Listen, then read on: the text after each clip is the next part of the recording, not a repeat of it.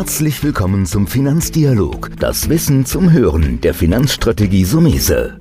Vermögensaufbau und nachhaltige Strategien zur Geldanlage, das sind unsere Themen. Sie erhalten tiefe Einblicke und wertvolle Insider-Tipps. Schön, dass Sie dabei sind.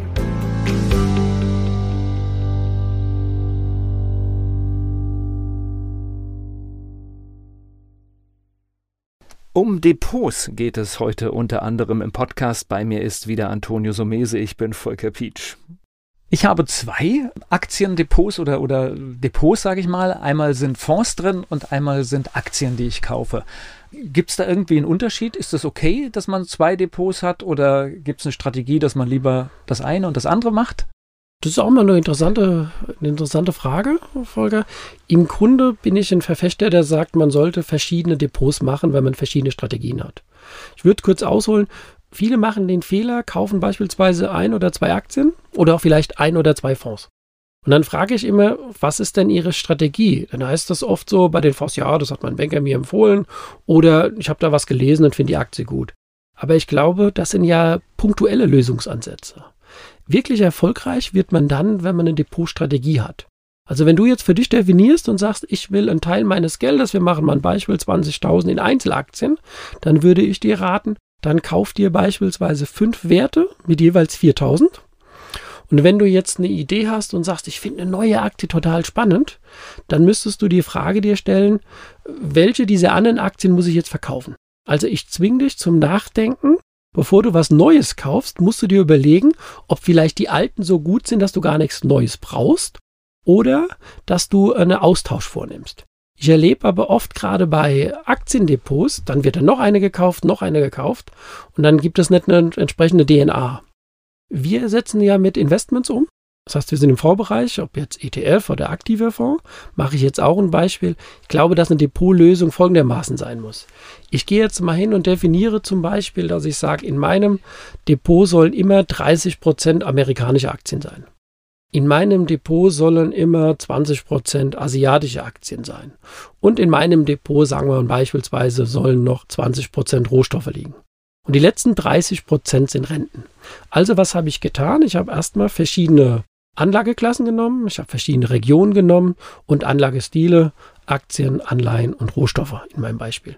Und jetzt muss ich mich zwingen, wenn jetzt zum Beispiel die Aktien super laufen, dann steigt ja der Anteil im Depot. Und wenn der Anteil im Depot steigt, müsste ich mal die Gewinne mitnehmen, weil ich mir ja einen Plan gesetzt habe. Ich würde es jetzt für die Hörer nochmal mit dem zweiten Beispiel einfacher machen. Ich gehe hin und habe 10.000 Euro oder wir machen ein Beispiel 100.000 Euro, das ist im Grunde egal. 50.000 setze ich in Aktien und 50.000 setze ich in Zinspapiere. Jetzt passiert folgendes, dass die Aktien steigen und auf einmal sind die Aktien 80.000 wert und die Zinspapiere nur 50.000. Dann würde in meiner Welt, würde ich hingehen und sagen, ich verkaufe jetzt so viel Aktien oder Aktienfonds, damit das wieder im Depot 50% Aktien und Zinspapiere sind. Jetzt werden viele denken und sagen, ja, aber warum verkaufst du die Aktien? Die laufen doch so super. Ja, aber dann kommt so ein Jahr wie 2018 oder 2022 und auf einmal halbieren sich vielleicht die Aktienmärkte. Und dann bist du froh, dass du die Rentenseite hast. Also in der Umsetzung ist es wie mein Beispiel bei deinem Aktiendepot, ist es, man sollte immer mit Gewichtungen arbeiten. Man legt ganz klar fest, wie viel Prozent was sind und dann tut man vielleicht mehrmals im Jahr oder mindestens am Jahresende sagen, ich mache ein Rebalancing, was ist gut gelaufen, weil das kennt jeder von uns. Auf einmal gehen die Rohstoffaktien durch die Decke und dann bleibst du drin, kaufst nach und dann geht es wieder in die andere Richtung. Diese Schwankungen, was wir oft auf eine Hörerfrage, wie du ja schon mal gesagt hast, haben, eine Hörerfrage, diese Schwankungen, die sind dann ein Geisel, wenn es runtergeht. Also Rebalancing heißt mal Gewinnmitnahmen zu machen, um auf verschiedene Anlageklassen. Deswegen bin ich kein Freund von einzelnen Lösungen, auch wenn diese Antwort jetzt ein bisschen länger, ich habe das sehr oft, da kommt ein Mandant und dann sagt er, ja, ich habe hier ein Depot und ich habe drei Fonds von der Bank empfohlen. Und ich sage dann, ja, was ist, wenn zwei Fonds nicht laufen?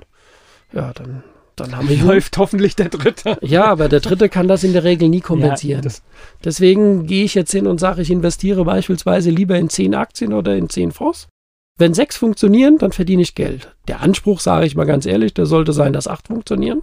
Aber es werden nie alle funktionieren oder alle gleichzeitig steigen, weil ich mache ja auch verschiedene Anlageklassen. Wenn die Aktien steigen, können die Renten nicht so stark steigen.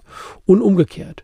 Und das ist, glaube ich, worum es geht, dass jeder sich erstmal klar sein machen sollte, welches Volumen habe ich, wie viel Titel habe, habe ich und wie will ich die prozentual heute haben und wann gleiche ich und wie gleiche ich das an. Aber die Struktur zwingt dann im Prinzip auch zur Gewinnmitnahme, wenn sie da ist, ne?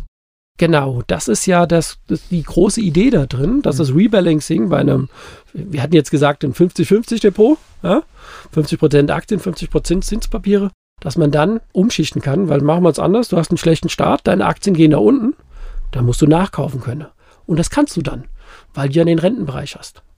Und deswegen ist genau dieser, dieser leichte Zwang, das hast du ganz gut gesagt, zu agieren und einfach mal Gewinne mitzunehmen oder auf der anderen Seite, was ich eben erwähnt habe, auch mal nachzukaufen. Naja, den, den negativen, äh, aber den habe ich gar nicht gesehen, aber natürlich ist es auch sehr wertvoll, weil wenn du zu günstigen Kursen kaufst, ist es natürlich langfristig richtig, ja. Du hast verschiedene Portfoliostrategien auf der Webseite. Das heißt, du, man, man, kann da auch fertige Sachen quasi schon so übernehmen. Du nennst das zum Beispiel Allwetterdepot. Was steckt dahinter und was, was, was gibt es da für Kombinationen? Ja, wir haben uns gesagt, wir versuchen mal zu definieren verschiedene Ansätze. Das, das kann man jeder für sich selbst ja machen. Wir haben das jetzt Allwetter genannt, weil Allwetter heißt bei uns maximal 30 Prozent internationale Aktien und 7,5 Prozent Rohstoffe. Und der Rest verteilt sich dann nochmal auf Rentenwerte, verschiedene Länder, verschiedene Laufzeiten, auch Inflation. Im Grunde ist es so, wir haben die Aktienquote beschnitten. Während wir noch ein ETF-Depot haben, da gehen wir auf eine Aktienquote von 70 Prozent, wo wir einfach sagen, hier ähm, definieren wir den Aktienanteil, indem wir sagen, wir machen Schwellenländer, wir machen amerikanischer Aktienmarkt, europäischer Aktienmarkt und dann auch wieder Rentenwerte. Da kann man auf unserer Page ja sehr schön nachgucken, da haben wir das ja ein bisschen veröffentlicht. Und dann haben wir noch eine Nachhaltigkeitsstrategie und einen, ein Depot, das heißt Zukunft. Bei Zukunft haben wir uns einfach definiert, was sind zehn interessante Anlagemärkte, die in Zukunft äh, laufen werden. Das sind so Beispiele wie Asien, Megatrends wie autonomes Fahren, Robotik, Technologie, Klimawandel, Gesundheit, Aber auch, Pharma. Auch spannend, ist Region drin, ist Thema drin, auch dadurch entsteht ja nochmal eine Risikoverteilung. Genau, deswegen ähm, habe ich auch in der Vergangenheit mir angeguckt, es gibt viele, die bauen sich ein Zukunftsdepot, nennen das so, und dann sind nur Technologieaktien drin. Das ist mir dann wieder zu einseitig, ja, weil wenn es gut geht, ist super, wenn es nicht gut geht. Deswegen haben wir gesagt, für uns ist Medizintechnik genauso interessant. Das hat halt eine geringere Schwankung oder wir haben in 22 gesehen, dass unser Infrastrukturfonds also ich definiere Infrastruktur als Zukunftsmarkt. Manche können sagen, das ist doch total langweilig, Müllabfuhr, Strom, Wasserversorgung. Aber es ist immer die Frage des Blickwinkels. Die erneuerbaren Energien sie müssen ja ausgebaut werden und das ist wieder Thema Infrastruktur. Und nochmal kurz zurück, weil ich es übersprungen habe, das Thema Nachhaltigkeit. Wie können ökologische Ansatz, diese ESG-Themen, ja, Unternehmensführung, Soziales, Umwelt, wie können die Einfluss haben auf die Kapitalanlage? Und deswegen haben wir für uns definiert, wir haben diese vier verschiedenen Strategien und bauen natürlich je nach Wunsch für den einen oder Anleger auch individuelle Depots nochmal dazu. Wenn der Podcast gefallen hat, dann freuen wir uns über eine gute Bewertung auf der Podcast-Plattform Ihrer Wahl. Für Fragen und Anregungen, alle Kontaktdaten sind in den Shownotes zu finden. Das war der Finanzdialog, das Wissen zum Hören der Finanzstrategie Sumese. Natürlich ist dieser Podcast keine Anlageempfehlung, denn jede Anlageentscheidung muss individuell getroffen werden.